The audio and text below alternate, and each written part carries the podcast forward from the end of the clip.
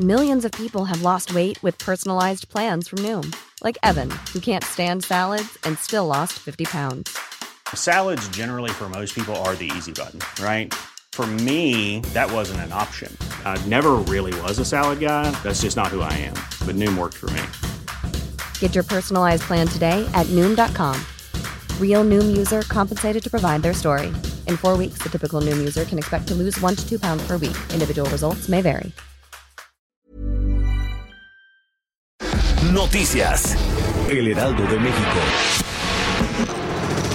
El Instituto Nacional Electoral reclamó a la Cámara de Diputados la iniciativa para que la presidencia del Consejo General del INE sea rotativa cada tres años, por considerarla una intromisión en la vida interna del organismo. En el posicionamiento, dirigido al Congreso y a las legislaturas estatales, calificaron de retroceso la propuesta hecha por un grupo de diputados federales de Morena. Alertaron que la movilidad en la presidencia representa el rompimiento de la continuidad institucional, lo que pone en riesgo la independencia e imparcialidad con la que se debe de conducir la autoridad electoral.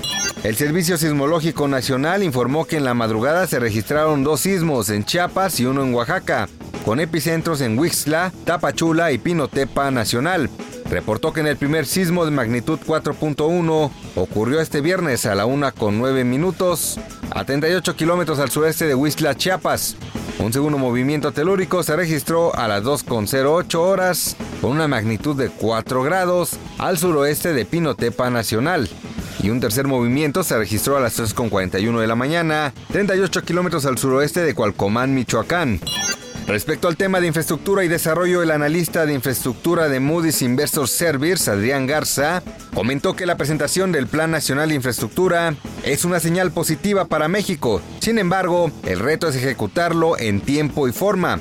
Señaló que el objetivo es que se revierta la tendencia de poca inversión, además de que sea un factor importante para impulsar el crecimiento económico.